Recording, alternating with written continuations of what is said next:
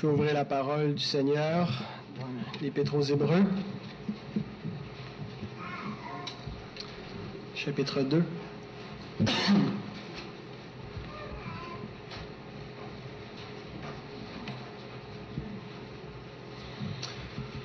Ça va prier.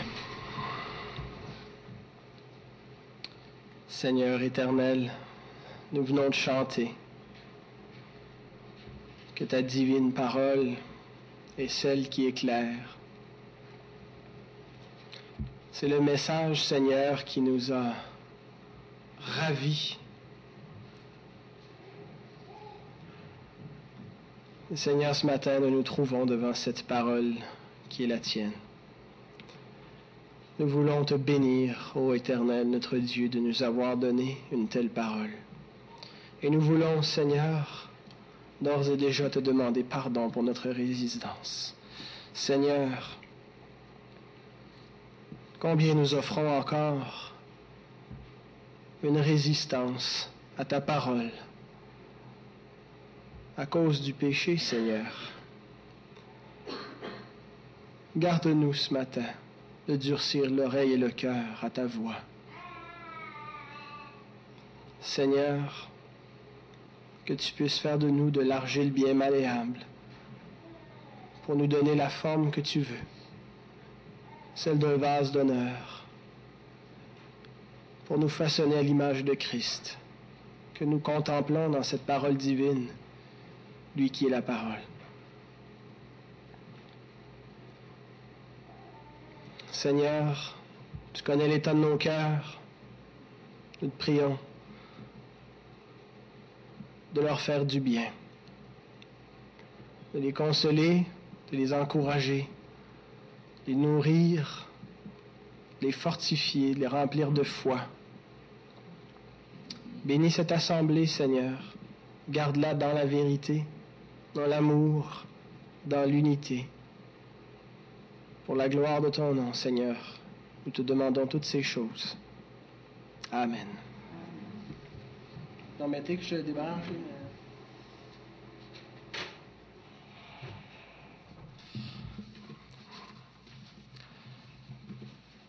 Hébreu 2, versets 10 à 18. Écoutons la parole du Seigneur. Il convenait, en effet, que celui pour qui et par qui sont toutes choses, et qui voulait conduire à la gloire beaucoup de fils, à la perfection par les souffrances le prince de leur salut. Car celui qui sanctifie et ceux qui sont sanctifiés sont tous issus d'un seul. C'est pourquoi il n'a pas honte de les appeler frères, lorsqu'il dit J'annoncerai ton nom à mes frères. Je te célébrerai au milieu de l'assemblée. Et encore, je me confierai en toi. Et encore, me voici moi et les enfants que Dieu m'a donnés. Ainsi donc, puisque les enfants participent au sang et à la chair, il y a également participé lui-même afin que par la mort, il, il anéantit celui qui a la puissance de la mort, c'est-à-dire le diable, et qu'il délivra tous ceux qui par crainte de la mort étaient toute leur vie retenus dans la servitude, car assurément ce n'est pas à des anges qu'il vient en aide, mais c'est à la postérité d'Abraham. En conséquence, il a dû être rendu semblable en toutes choses à ses frères, afin qu'il fût un souverain sacrificateur miséricordieux et fidèle dans le service de Dieu, pour faire l'expiation des péchés du peuple.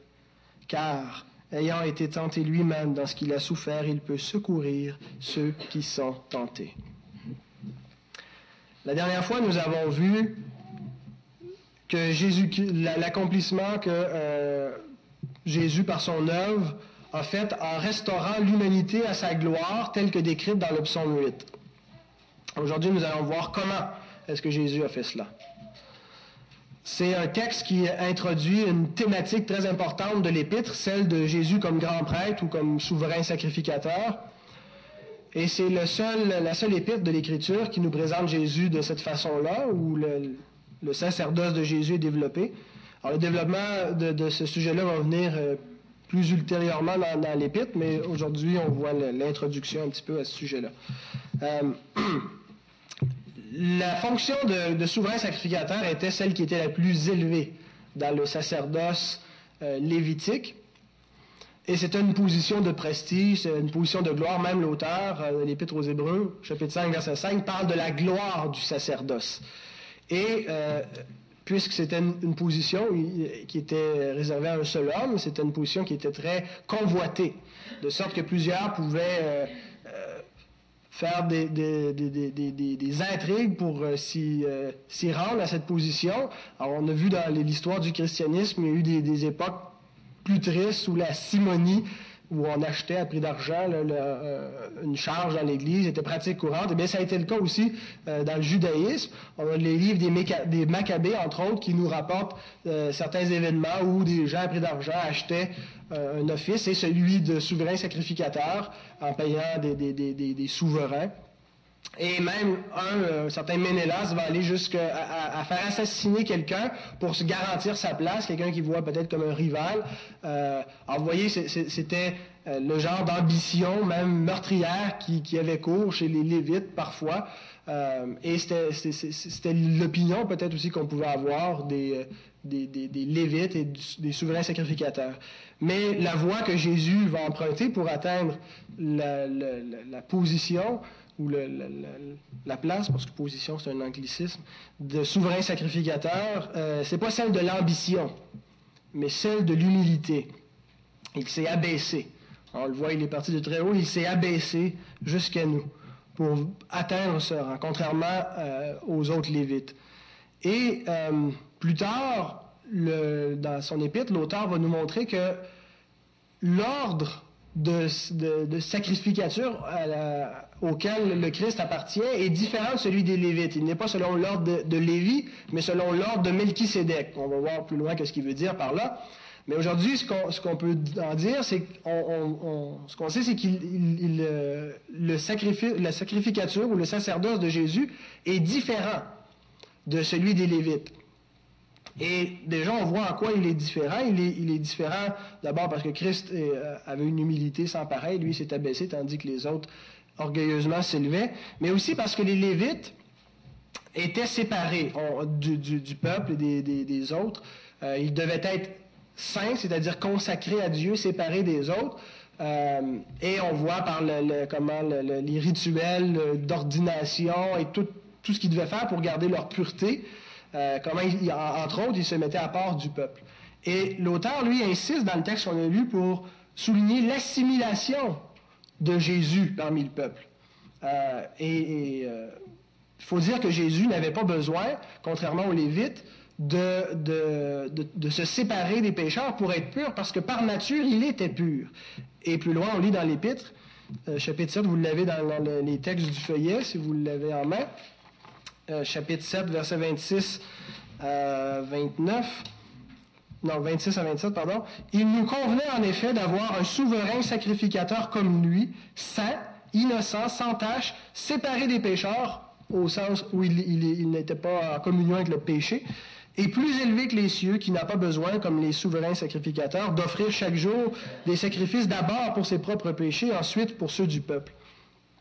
Alors, l'auteur en introduisant Jésus comme souverain sacrificateur à, ses lecteurs, présente un grand prêtre différent de ceux qu'ils sont habitués euh, de voir. Il est un, sacrificateur nouveau genre par son humilité, par son assimilation au peuple, tandis que les autres étaient séparés. Lui, il est venu parmi eux par ses frères. Il insiste pour montrer la communauté qu'il y a entre, Christ et, et ceux qu'il est venu racheter. Et il va montrer que l'œuvre de Jésus, son œuvre de, grand prêtre, a accompli ce que les anciens rituels visaient sans jamais l'atteindre, c'est-à-dire une médiation parfaite entre Dieu et les pécheurs. Extraordinaire, une médiation parfaite entre un Dieu saint et des pécheurs. Jésus est le seul grand prêtre, le seul souverain sacrificateur à avoir accompli ça. toute l'ancienne alliance visait cela et préfigurait ce que Dieu allait faire, bien sûr, en Christ. Alors, le plan de Dieu est tout à fait renversant pour les, les, Hébreux qui lisent ça, parce que ça contraste beaucoup avec ce qu'ils sont habitués de voir comme modèle de grand prêtre. C'est un nouveau grand prêtre qui leur présente et l'auteur utilise des contrastes très frappants dans le paragraphe qu'on a lu euh, pour, pour le décrire, et frappant au point que c'est presque contradictoire. Par exemple, de se faire semblable à ses frères pour devenir souverain sacrificateur, c'était une contradiction dans les termes. Parce que le souverain sacrificateur, par définition, il n'est pas semblable, il est différent. Ou de s'humilier pour entrer dans la gloire, s'humilier pour être élevé. Ça nous semble contradictoire, mais c'est ce qu'il a fait. Ou de mourir pour triompher de la mort. Vous voyez comment l'œuvre de Dieu est renversante. Alors nous allons, euh, j'ai divisé ce, texte en trois points. J'ai cherché, je me suis gratté la tête. Comment est-ce que je peux euh, simplifier C'est toujours ce que je commence à, quand je lis un texte. Comment est-ce que je vais le, diviser pour que ça soit simple pour l'Église à, l'entendre? Et, ce que j'ai vu dans, dans ce texte-là, c'est que l'auteur d'abord nous montre le projet de Dieu, verset 10. Ensuite, il nous montre comment ce projet-là s'est réalisé par l'incarnation. Et il nous montre l'accomplissement ou les effets de l'incarnation. Alors, ça correspond un petit peu aux trois temps du salut. Le temps éternel, le plan de Dieu, où dans l'éternité passée, Dieu avait un plan de conduire des fils à la gloire. Ensuite, l'accomplissement historique de ce plan par la venue de son Fils et les, applications temporelles de, la, réalisation du plan, donc le, salut pour, pour nous. Alors, commençons donc par le, premier point, le projet de Dieu au verset 10. Il convenait, en effet, que celui pour qui et par qui sont toutes choses, c'est-à-dire Dieu, et qui voulait conduire à la gloire beaucoup de fils, éleva à la perfection par les souffrances le prince de leur salut.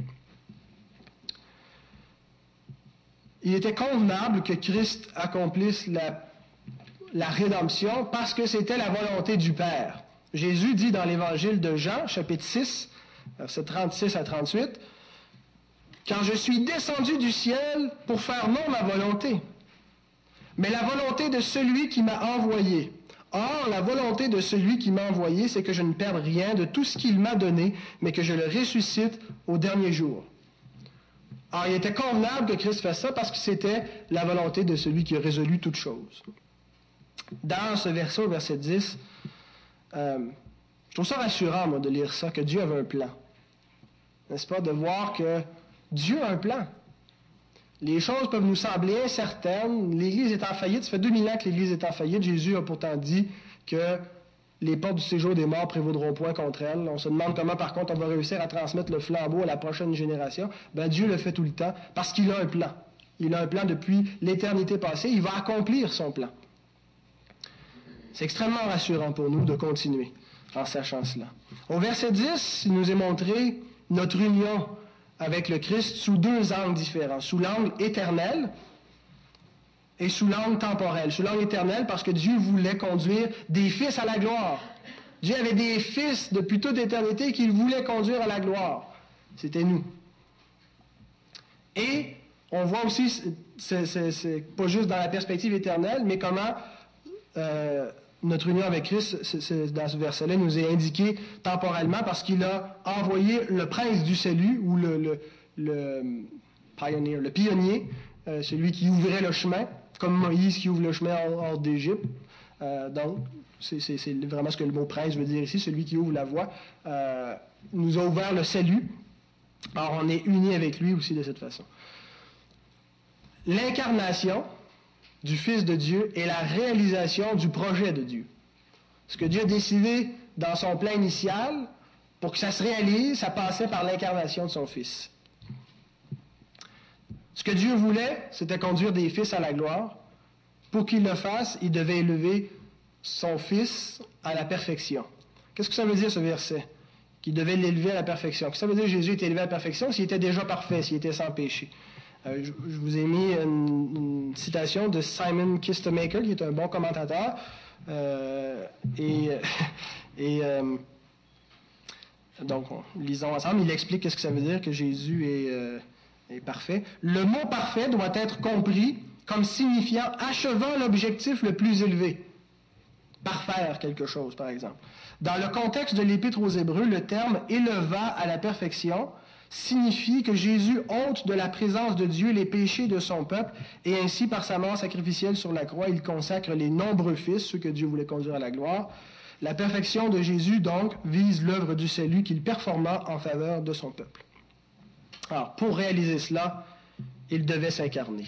Alors ça nous amène à notre deuxième point, l'incarnation.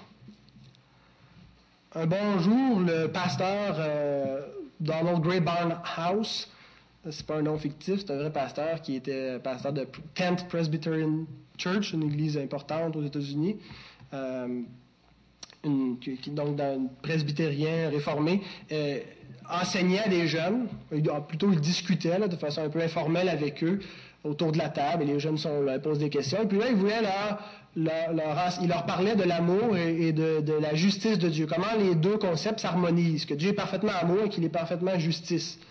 Et pour leur illustrer euh, ce concept-là, il, emploie l'image d'un juge, le juge qui est sur son tribunal, il a devant lui un jeune homme qui est accusé de conduite dangereuse. Et euh, puisqu'il est évident qu'il est coupable, le juge le condamne et il doit payer une forte amende. Alors une fois qu'il a prononcé la condamnation, le juge descend de son tribunal et s'en va vers le greffier, sort son portefeuille et paye l'amende pour son propre fils qui venait de condamner. Et là, il y a une petite fille qui interrompt, une, jeune, une jeune fille, peu importe, qui interrompt le pasteur Barnhouse pendant son, explication, qui dit, moi, mais Dieu ne peut pas descendre de son tribunal pour venir payer la, la dette. Et là, il lui dit, tu viens de me donner la meilleure illustration que j'aurais jamais pu trouver pour l'incarnation. Parce que Jésus-Christ n'était ni plus ni moins que Dieu lui-même, qui est venu dans ce monde, qui venait de nous condamner, mais qui est venu payer notre condamnation. C'est un grand mystère que la foi. Hein, on dit ça. La foi, un grand mystère, et un de ces grands mystères, c'est que Dieu est devenu un homme. J'aimerais vraiment que ce soit la première fois que j'entende ça. On est devenu comme accoutumé à ces grandes vérités. Oui, oui, on le sait, ça. Tu as autre chose à nous dire? Dieu est devenu un homme. C'est assez extraordinaire.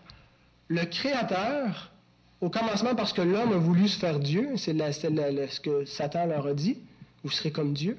Parce que l'homme a voulu se faire comme Dieu, Dieu a dû se faire homme. Dieu est venu dans le monde. Il était comme nous, en chair et en os. Dans le texte qu'on a, l'auteur nous présente trois choses sur l'incarnation. Il nous présente la nature de l'incarnation, la nécessité de l'incarnation et les preuves de l'incarnation à partir de l'Ancien Testament.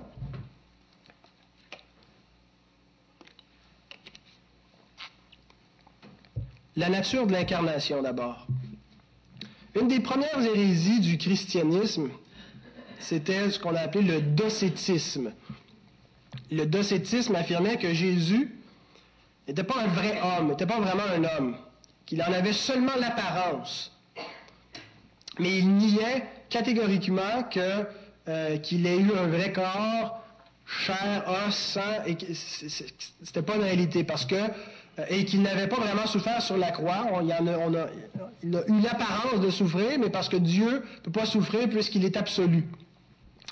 Euh, et donc, cette fausse christologie, l'apôtre Jean la dénonce dans ses épîtres. Vous voyez, c'est, une des premières, premières hérésies parce que déjà dans la Bible, c'est, venu autant des apôtres et ils ont adressé cette question.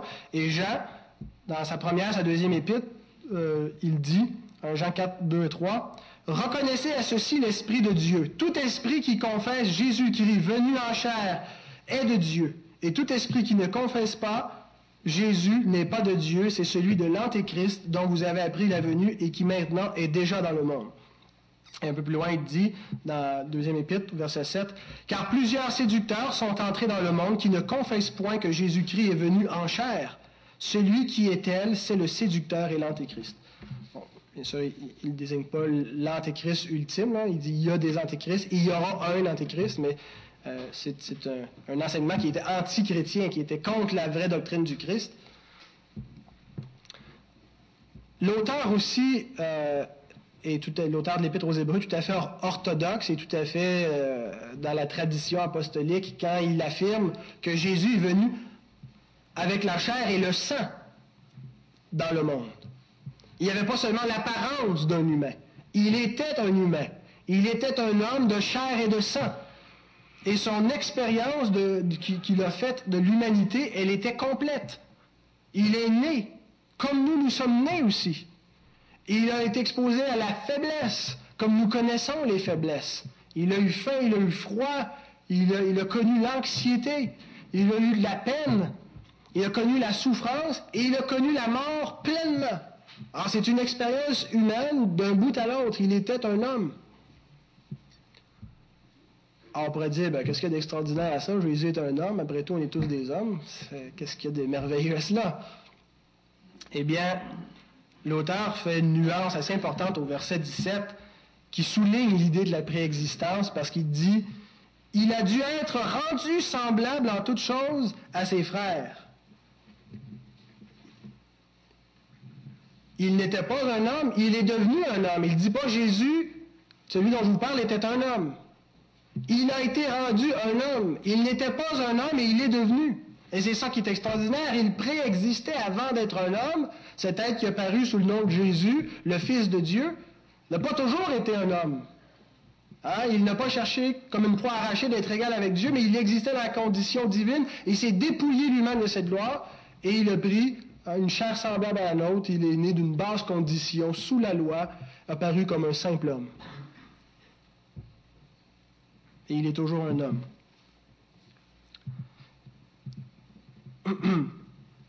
L'auteur au verset 11 dit que celui qui sanctifie, Jésus, et ceux qui sont sanctifiés, les croyants, sont tous issus d'un seul. Alors de qui est-il question? De qui sont-ils issus? Ils sont tous issus d'un seul. Eh bien, euh, généralement, les exégètes suggèrent trois choix. Soit Dieu, soit Adam, soit Abraham. Et euh, personnellement, parce que dans le, contexte, il me semble que l'auteur traite de la communauté entre celui qui sanctifie et ceux qui sont sanctifiés. Il traite de ce qu'il y a de commun entre Jésus et, ceux qu'il est venu racheter. Alors, ce qu'il y a de commun entre les deux, c'est leur humanité. Il veut vraiment souligner qu'il il est devenu commun. Alors, je pense que quand il dit ceux duquel ils sont issus, il parle d'Adam. Ils sont tous issus du même. Il est devenu comme eux, il a été issu, lui, il a paru dans la même humanité adamique. Euh, il était pareil en tout point comme eux, le, péché euh, excepté. Or, et non seulement Jésus est venu pour partager notre condition humaine, mais il est venu aussi pour transformer l'humanité et pour la rétablir, euh, la restaurer à la gloire telle, telle que décrite au psaume 8, comme nous l'avons vu la dernière fois. Donc, voici pour ce qui est de la nature de l'incarnation. Jésus s'est véritablement incarné. Il était un homme comme nous, dans la même humanité. Il nous montre aussi la nécessité de l'incarnation. Est-ce que Dieu pouvait éviter d'envoyer son Fils dans la chair et de le condamner pour nos péchés? Je vous lis la réponse de John Brown. Il ose répondre. Vous prendrez bien le temps. J'ai trouvé que c'était la meilleure réponse. Euh, chaque mot est pesé. Et, toutes les, euh, propositions et les, subordonnées, ainsi de suite, sont toutes nécessaires pour bien comprendre. Alors vous le relirez tranquillement chez vous pour bien comprendre. Si un sacrifice moins coûteux avait pu accomplir ce but, Dieu n'aurait-il pas épargné son fils? si Dieu avait pu trouver quelque chose de moins coûteux que son fils, il l'aurait donné. Alors, et si un sacrifice moins coûteux n'avait pas pu accomplir ce but, alors si ce n'était pas possible qu'il y ait quelque chose de moins coûteux, où est-ce que, même parmi les ressources de l'omnipotence, un sacrifice plus coûteux ou aussi coûteux aurait été trouvé? Si ça prenait quelque chose d'égal ou de supérieur au Fils de Dieu, fait homme pour venir nous sauver, où Dieu l'aurait pu le trouver si ce n'était pas Jésus? Le texte, justement interprété, nous enseigne non pas que l'incarnation et les souffrances de Jésus-Christ, le Fils de Dieu, étaient arbitrairement nécessaires.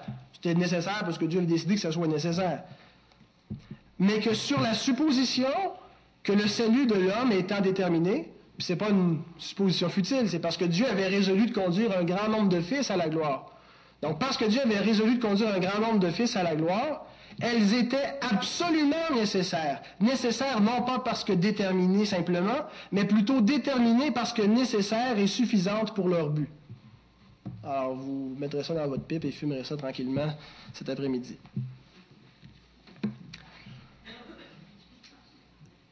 l'incarnation du Fils de Dieu, parce que Dieu avait résolu de conduire un grand nombre de fils à la gloire, était une nécessité absolue.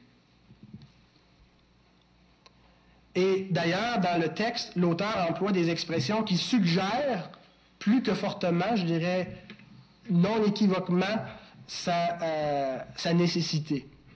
Verset 11, il dit, Il convenait que Dieu élevât à la perfection par les souffrances le prince de leur salut. Verset 14, Ainsi donc, puisque les enfants participent au sang et à la chair, il y a également participé lui-même. Et verset 17 surtout, En conséquence, il a dû être rendu semblable en toutes choses à ses frères. Donc, il y avait une nécessité. L'expiation rendait nécessaire l'incarnation. Notre premier représentant devant Dieu était Adam, et il a entraîné l'humanité dans la désobéissance, dans la chute, dans le péché.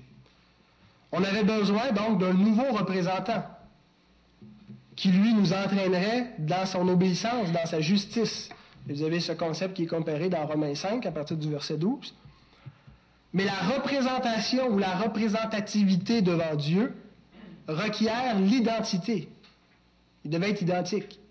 On ne peut pas être représenté par un ange, on ne peut pas être représenté par un singe, on devait être représenté par un humain. C'est un humain qui nous a perdu, ça nous paraît un nouveau représentant, le dernier Adam qui est venu, le Fils de Dieu.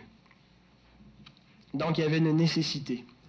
Christ, en ce moment, nous représente dans le ciel, mais on doit garder à l'esprit que nous, nous sommes ses représentants sur terre aussi. Ça nous, euh, ça nous charge d'une grande mission. Et d'ailleurs, quand on prend le repas du Seigneur une fois par mois, est-ce que nous ne nous identifions pas au corps et au sang de Christ? Est-ce qu'on ne, devient pas un avec sa vie? Est-ce qu'on ne veut pas être comme le Christ et vivre comme si c'était Christ qui vivait sur terre notre vie? Maintenant qu'il nous a montré la,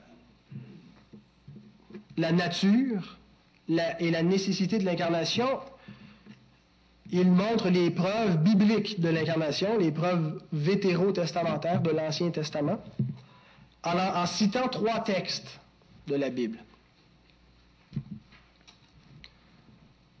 Le premier vient du psaume 22, qui est un psaume messianique, ou qu'on appelle aussi souvent le psaume de la croix. Non pas de Vincent la croix, mais de la, croix, euh, euh, la croix du calvaire. Le psaume 22 euh, a été cité par Jésus, le premier verset du psaume 22, lorsque Jésus était à la croix. Il dit Mon Dieu, mon Dieu, pourquoi m'as-tu abandonné ça correspond au psaume 22, verset 1 et également à Matthieu 27, verset 46.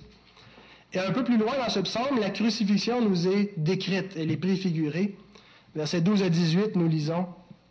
Vous l'avez toujours en votre feuillet. De nombreux taureaux sont autour de moi, des taureaux de bassin m'environnent. Ils ouvrent contre moi leur gueule, semblables aux lions qui déchirent et rugit. Je suis comme de l'eau qui s'écoule et tous mes os se séparent. Mon cœur est comme de la cire, il se fond dans mes entrailles. Ma force se dessèche comme l'argile et ma langue s'attache à mon palais. Tu me réduis à la poussière de la mort, car des chiens m'environnent, une bande de scélérats rôde autour de moi. Ils ont percé mes mains et mes pieds. Je pourrais compter tous mes os.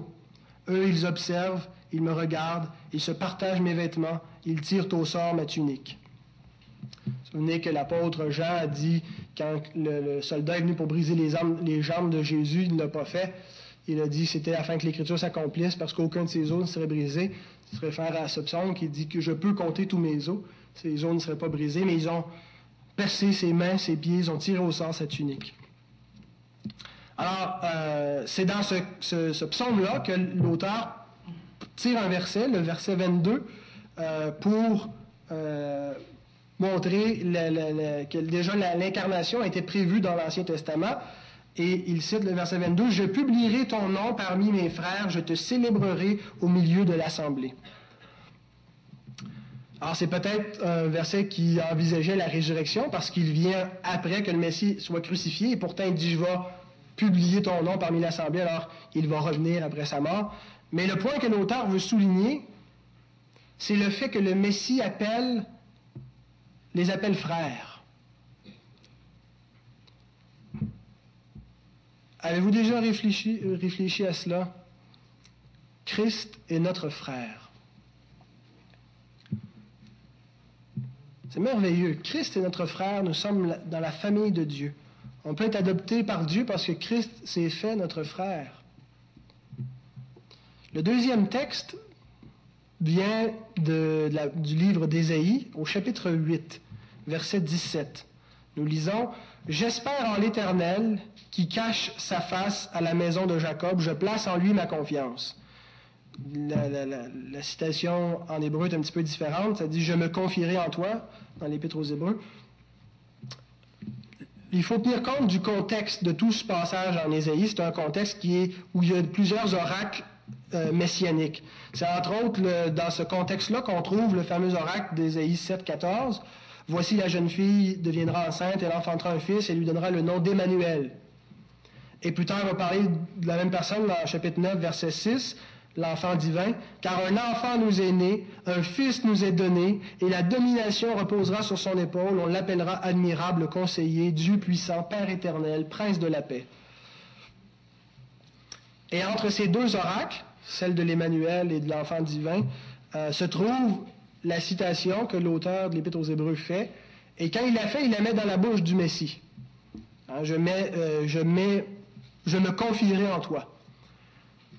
Comment est-ce que l'auteur de l'Épître aux Hébreux fait pour revoir des paroles qu'Ésaïe a prononcées et mettre ça dans la bouche de Jésus? Ben, j'ai aucune idée. Mais le point qu'il veut souligner, son intention, c'est de montrer que l'Emmanuel qui va venir, l'enfant divin, lui aussi va devoir exercer la foi comme nous. Actuellement, nous ne marchons pas par la vue. Nous marchons par la foi. Nous avons entendu Dieu parler dans sa parole. Sa parole nous a été annoncée par des hommes qui l'ont reçue. Et cette parole-là nous annonce des choses qu'on n'a pas vues. Nous parle de promesses à venir.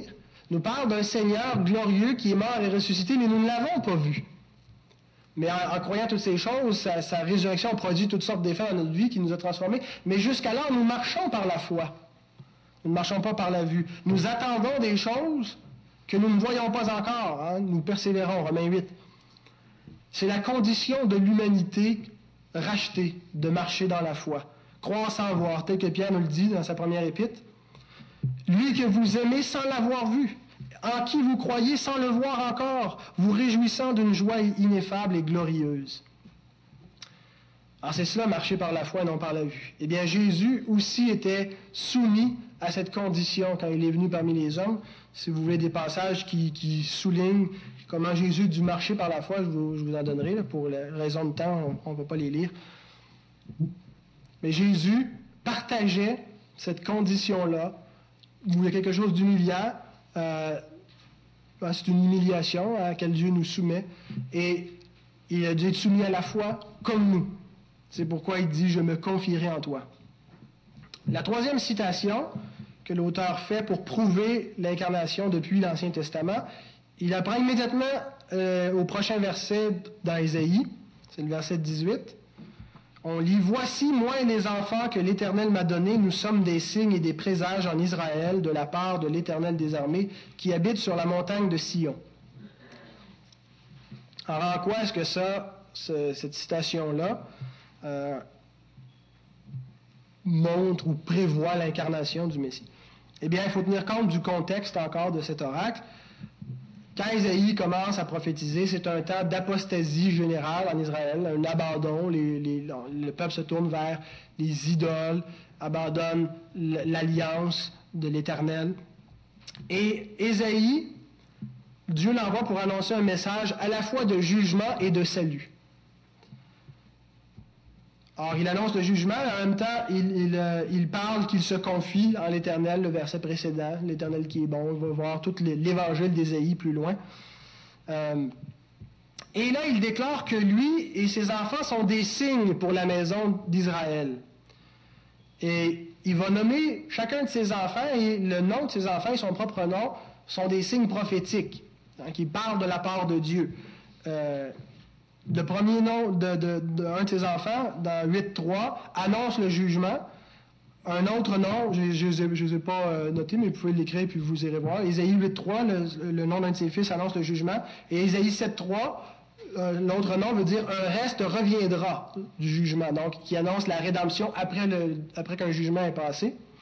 Et le nom d'Ésaïe lui-même veut dire le salut de l'Éternel. Alors, la situation d'Ésaïe et le microcosme est en format miniature la réalité spirituelle du monde dans lequel on vit. Le monde s'en va à la dérive, comme Israël s'en allait à la dérive, loin de Dieu. Et il y a un double oracle, une double annonce de jugement. Un oracle, c'est un, message de la part de Dieu, parole de l'Éternel. Un, double oracle de jugement et de salut. Hein, n'est-ce pas? C'est ce que Dieu annonce. L'Évangile, c'est ce qu'il annonce. Le salut pour ceux qui croient puis se répandent, puis le, jugement pour ceux qui ne le font pas. Jean 3, 36. Hein, donc, c'est un double oracle. Et Christ et l'Église sont des signes pour le monde actuellement, sont comme des témoins annonçant ce double oracle. Alors le point, par contre, que l'auteur veut souligner en hébreu en citant ce passage, c'est que les croyants, l'Église, sont les enfants que Dieu a donnés à son Fils. Quand il, il, euh, il dit la citation. Me voici, moi et les enfants que Dieu m'a donnés. Alors, quand on remet ça dans tout son contexte, donc c'est ce que ça veut dire. Les croyants, nous sommes les enfants que Dieu a donnés à son Fils. Et ça s'accorde avec les données néo-testamentaires, les données du Nouveau Testament. Évangile de Jean, je vous ai autres pris là, vous pouvez lire, Jean 6, 37 à 39. Tous ceux que le Père me donne, ah, il y a des gens qui ont été donnés au Fils par le Père, viendront à moi. Et je ne mettrai pas dehors celui qui vient à moi. Verset 39. Or, la volonté de celui qui m'a envoyé, c'est que je ne perde rien de tout ce qu'il m'a donné, mais que je le ressuscite au dernier jour. 10, 29. Mon Père, qui me les a donnés, en parlant de ses brebis, est plus grand que tous, et personne ne peut les ravir de la main de mon Père. Jean 17, verset 1 et 2. Père, l'heure est venue, glorifie ton Fils afin que ton Fils te glorifie, selon que tu lui as donné pouvoir sur toute chair, afin qu'il accorde la vie éternelle à tous ceux que tu lui as donnés. Et 18, verset 9. Je n'ai perdu aucun de ceux que tu m'as donnés. Alors, moi et les enfants que l'Éternel m'a donnés. Donc, l'auteur prend ça, les paroles d'Ésaïe, qui était lui-même un signe pour sa propre génération les enfants que Dieu a donnés au Messie sont un signe aussi pour leur propre génération.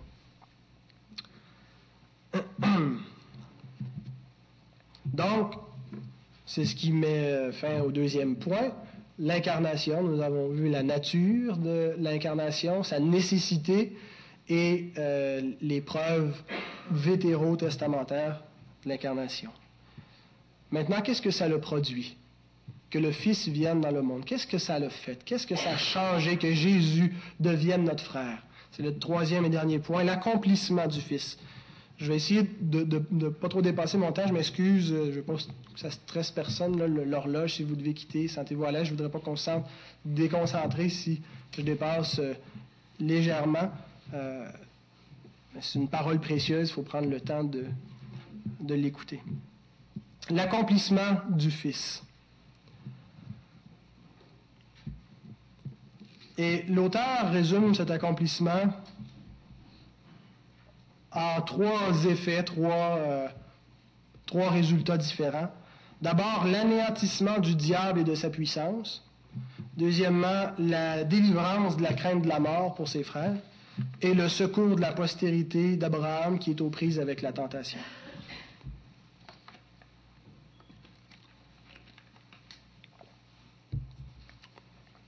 l'anéantissement du diable et de sa puissance.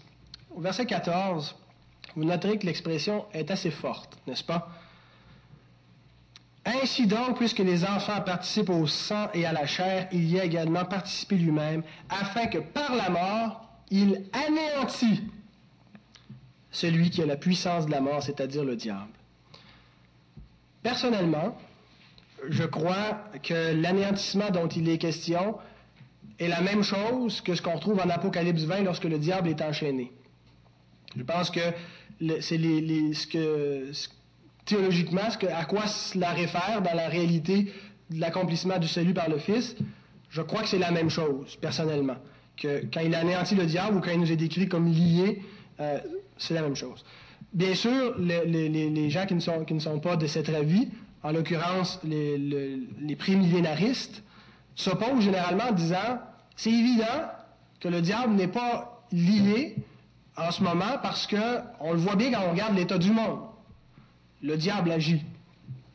Pourtant, dans le texte de l'Épître aux Hébreux, qui est un texte, à mon humble avis, beaucoup plus clair que celui d'Apocalypse 20, qui est un texte didactique, l'autre est davantage symbolique, dans ce texte-là, l'auteur affirme à l'aoriste, c'est-à-dire au passé, que le diable a été anéanti par la mort du Christ. Il dit pas qu'il va l'anéantir plus tard, mais qu'il regarde, il l'a anéanti. C'est au passé, ça s'est fait. Je voudrais surtout qu'on évite de réduire la victoire que le Christ a remportée sur l'ennemi. Il est vrai que Satan agit encore dans le monde. Et il est vrai que le monde actuel, les humains qui composent, et que les puissances angéliques déchues, les puissances démoniaques, sont toujours rebelles à Dieu. Alors c'est pour ça qu'on dit qu'ils ne sont pas enchaînés comme il nous est décrit. Cependant, rappelons-nous une chose, c'est que Christ n'est pas venu pour délivrer tous les humains et non plus pour venir secourir, porter secours aux anges. L'auteur vient de le dire. Ce n'est pas pour venir en aide aux anges, aux anges déchus, mais seulement pour la postérité d'Abraham.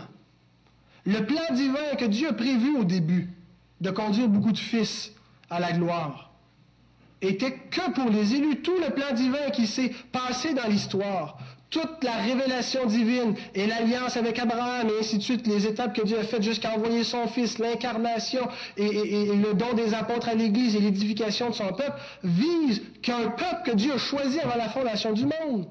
Ça s'adresse, c'est pour eux que Dieu l'a fait. Et pour eux tous, la puissance du diable est anéantie. Pour eux tous, ils ont été délivrés de cette servitude. Le monde dans lequel on vit, vous allez dire, est toujours rebelle à Dieu. Et c'est vrai. Le monde est toujours rebelle, les puissances des ténèbres sont toujours rebelles parce que Christ n'est pas venu établir un royaume sur terre quand il a dit dans Jean 18, verset 36, Mon royaume n'est pas de ce monde, répondit Jésus. Si mon royaume était de ce monde, mes serviteurs auraient combattu pour moi, afin que je ne fusse pas livré aux Juifs, mais maintenant mon royaume n'est point d'ici-bas, dit-il. Ah, il n'est pas venu pour établir un royaume dans lequel on vivrait, mais il est venu pour nous arracher de ce royaume d'ici-bas des ténèbres et nous transporter dans un royaume céleste, là où est notre patrie, vers laquelle nous allons. Et c'est ce que Paul nous dit dans Colossiens 1.13. Il nous a délivrés, Dieu nous a délivrés de la puissance des ténèbres, c'est-à-dire d'ici-bas, et nous a transportés dans le royaume du Fils de son amour, là-haut. Et l'auteur nous rappelle, dans sa propre épître, l'auteur de l'Épître aux Hébreux, chapitre 13, verset 14, que nous n'avons point ici-bas de cité permanente, mais nous cherchons celle qui est à venir, la cité céleste, et il nous rappelle aussi que le royaume dont on va hériter est un royaume inébranlable, donc il n'est pas de cette création. Ceci étant dit, je suis tout à fait conscient que ce n'est pas une position euh, qui fait l'unanimité, qu'il y a des, croyants, des chrétiens euh, qui, euh, qui croient autre chose à cet effet-là. Alors, voilà. Satan a entraîné l'espèce humaine dans le péché et la mort, c'est lui qui était dans le Jardin d'Éden pour séduire les hommes. Et une fois qu'on a été rendu coupable, une fois qu'on a péché, ce qu'il a fait, c'est qu'il a commencé à nous accuser, à réclamer le jugement divin sur nous. Et le jugement contre le péché, c'est la mort. Mais par la mort du Christ, ses accusations, tout son plaidoyer, sa puissance, toute son activité contre ceux que Dieu voulait conduire à la gloire ont tous été anéantis. Apocalypse 12, versets 10 et 11 nous dit, Et j'entendis dans le ciel une voix forte qui disait, Maintenant le salut est arrivé. et la puissance et le règne de notre Dieu et l'autorité de son Christ, car il a précipité l'accusateur de nos frères, celui qui nous accusait, celui qui nous accusait de tous nos péchés.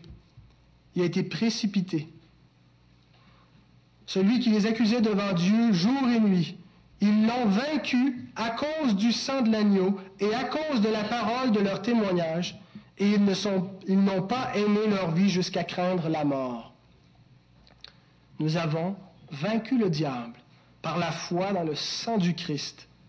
Nous ne sommes plus sous la crainte, nous ne sommes plus sous son, sous son joug, nous ne sommes plus dans la servitude. Nous sommes délivrés par ce glorieux évangile. Un jour, il y a un petit garçon qui est dans sa maison avec son père et il entre une abeille dans la même pièce où il se trouve. Un petit garçon est très, très affolé, il panique, il essaie d'éviter l'abeille parce qu'il est allergique, et est très, très, très allergique, de sorte que s'il est piqué, il risque de mourir. Alors son père, à un moment donné, parvient à attraper l'abeille. Il la tient quelques secondes, et puis il la laisse aller. Et là, le petit garçon comprend pas pourquoi, il commence encore à nouveau à s'avoler, à essayer de suivre, et là, son père le, le rattrape, il lui dit, t'inquiète pas, il ouvre sa main, et il lui montre le dard de l'abeille qui venait de le piquer. Et il dit, elle ne pique pas deux fois, elle a perdu son dard. Il en est ainsi de la mort. La mort a perdu son dard. 1 Corinthiens 15, 55, Ô mort, où est ta victoire? Ô mort, où est ton aiguillon? Nous avons été délivrés de la puissance du diable et de la mort par le sang de Christ versé pour nous il a été anéanti, nous dit l'auteur. Il n'a plus de pouvoir sur nous pour nous accuser, pour nous tenir captifs.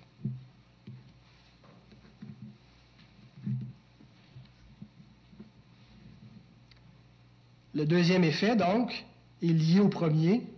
Si le diable a été anéanti, qui a perdu sa puissance, bien, il va de soi que nous sommes délivrés de la crainte de la mort. Verset 15, il dit, Il délivra tous ceux qui, par crainte de la mort, étaient toute leur vie retenus dans la servitude. La mort a toujours été le passage le plus sombre de l'homme, le dernier passage, quelque chose de lugubre, et même encore, il y a quelque chose de terrifiant à la mort parce que nous savons, nous, que la mort vient sceller l'état d'une personne, soit dans la perdition ou, dans le salut. Or, elle confirme ceux qui ne se sont pas repentis, elle les confirme dans la mort. Y a quelque chose d'extrêmement terrifiant à la mort. Sous l'Ancienne Alliance, même pour les croyants, la mort était un malheur. Ils n'avaient pas notre assurance, les croyants de l'Ancienne Alliance, parce qu'ils n'avaient pas la plénitude de la révélation comme nous l'avons aujourd'hui. Mais sous la Nouvelle Alliance, dans le Nouveau Testament, la perspective face à la mort change radicalement. C'est seulement au Nouveau Testament où on voit que la mort n'est plus un sujet de crainte ou d'effroi d'aucune façon. La mort est plus envisagée comme un jugement. C'est terminé. Et même la mort devient une bénédiction. Paul, lucide, dit, Philippiens 1, 21, la mort m'est un gain. Verset 23, j'ai le désir de m'en aller, j'ai le désir de mourir et d'être avec Christ, ce qui de beaucoup est le meilleur. Cependant, pour que la mort soit un gain, il faut lire ce qui précède dans le verset 21. Christ est ma vie et la mort m'est un gain. La mort est un gain pour tous ceux dont Christ est la vie. On ne peut pas voir la mort comme un gain, comme un bienfait, à moins que Christ soit toute notre vie.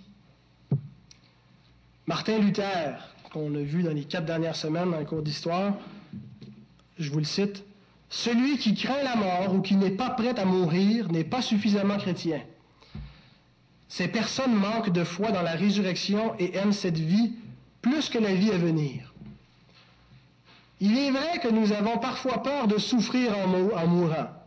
D'ailleurs, c'est ce qui nous effraie à la mort. On a peur de s'étirer pendant un cancer pendant 3-4 ans, de souffrir, on a peur d'être martyrisé, on a peur de, de, mourir dans des circonstances tragiques, de ne pas avoir le temps de faire euh, nos adieux. C'est ce qui nous effraie. Mais la mort elle-même ne devrait pas nous effrayer. Je vous pose la question, frères et sœurs, que reste-t-il d'effrayant dans la mort pour les frères de Jésus-Christ? Que reste-t-il d'effrayant dans la mort pour ceux qui sont frères et sœurs de celui qui a vaincu la mort? La mort n'est plus un objet de crainte pour nous parce que Christ l'a vaincu et parce qu'en mourant, nous irons le rejoindre. Richard Baxter, un puritain, déclare, lui, Si un homme désespérément malade aujourd'hui croyait qu'il se lèvera sain, S-A-I-N, le lendemain matin, ou si un homme misérablement pauvre aujourd'hui avait l'assurance qu'il se réveillera prince le lendemain, craindrait-il d'aller au lit Or, pourquoi craindrions-nous de mourir quand on sait que le meilleur est à venir? Le dernier point, je termine avec ça. Le troisième effet, donc juste pour vous situer, je récapitule. Dieu avait un plan. Pour réaliser son plan de conduire des fils à la gloire, il a envoyé son fils qui s'est incarné. Et maintenant, nous voyons les résultats de cette incarnation, l'anéantissement du diable, la délivrance de la, crainte de la mort, et maintenant le secours de la postérité d'Abraham qui est aux prises avec la tentation. Les versets 16 à 18 représentent un des, euh, des passages les plus encourageants de l'Écriture sainte, n'est-ce pas? Assurément, ce n'est pas à des anges qu'il vient en aide, mais c'est à la postérité d'Abraham. En conséquence, il a dû être rendu semblable en toutes choses à ses frères, afin qu'il fût un souverain sacrificateur miséricordieux et fidèle dans le service de Dieu, pour faire l'expiation des péchés du peuple. Car ayant été tenté lui-même dans ce qu'il a souffert, il peut secourir ceux qui sont tentés. Alors c'est ici qu'il apporte aussi son argument final concernant les anges. La dernière fois, mal où il en parle. Euh, ça me fait réaliser, quand il, dit, il y a quelque chose d'extrêmement tragique pour les anges rebelles, ce n'est pas à eux qui vient en aide. Réalisez-vous que Dieu a laissé les anges rebelles dans leur rébellion, il les a laissés à eux-mêmes, mais il n'a pas fait de même pour nous. Nous étions nous aussi des rebelles mais il est venu à notre secours. La postérité d'Abraham, bien sûr, ce n'est pas les descendants physiques, mais c'est les, croyants, les descendants spirituels, comme dans Galates 3. On pourrait, euh, donc pour secourir cette postérité, le Fils de Dieu a dû s'incarner, nous l'avons vu. Et il est rendu semblable, comme nous en toutes choses, de sa, naissance jusqu'à sa mort. Il a connu la tentation, bien sûr, tentation veut dire euh, a été mis à l'épreuve, non pas été, séduit par le péché, de sorte qu'il peut compatir, c'est-à-dire il pâtit avec, il souffre avec nous dans nos souffrances.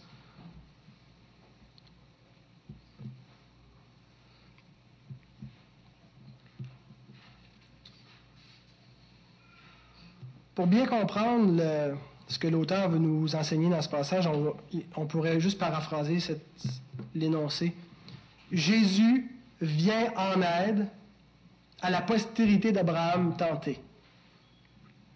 Jésus vient en aide maintenant à la postérité d'Abraham tentée tout le temps. Il y a deux choses qui, que je veux souligner dans, dans cela, c'est la postérité qui est tentée et comment Jésus lui vient en aide.